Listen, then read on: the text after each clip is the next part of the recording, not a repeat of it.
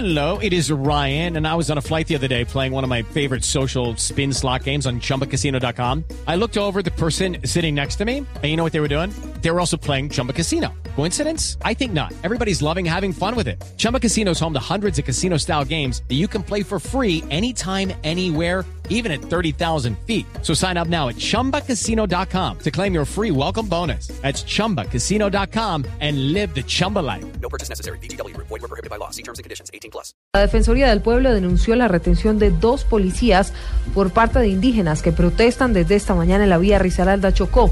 En el lugar de la noticia se encuentra Rafael Montoya.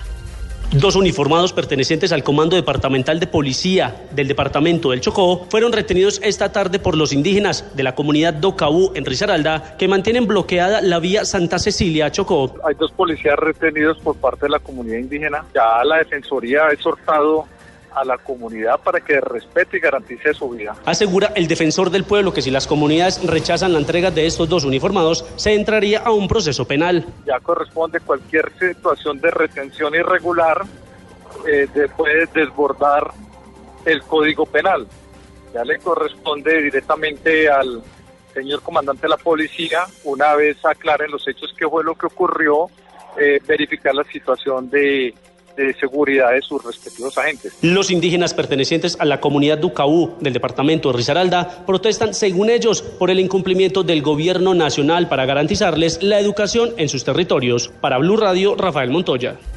Rafael, gracias. La mesa directiva del Senado anunció el inicio de las indagaciones preliminares para determinar qué comité del Congreso fue el que autorizó la entrega de primas técnicas por más de 3 mil millones de pesos a funcionarios que no cumplían con los requisitos de ley. Diego Monroy.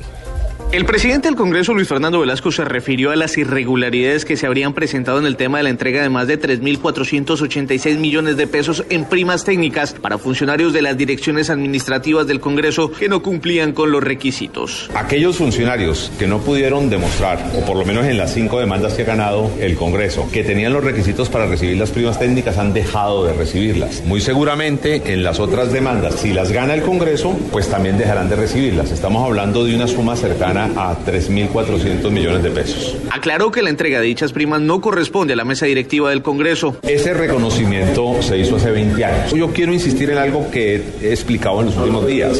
Doy la cara, es un problema del Congreso, pero estas decisiones no las maneja los senadores, no las maneja el presidente del Senado. El presidente del legislativo aseguró que ya se están adelantando las indagaciones para determinar cuál fue el comité que autorizó la entrega de las millonarias primas. Diego Fernando Monroy, Blue Radio. 337, rápidamente vamos con más noticias. Hasta ahora en Blue Radio, tropas de la Armada Nacional capturaron en las últimas horas a cuatro integrantes de las redes de apoyo al terrorismo de la guerrilla del ELN, quienes iban a atentar contra la población civil en el Charco Nariño. Durante la acción militar fueron incautadas dos armas de fuego.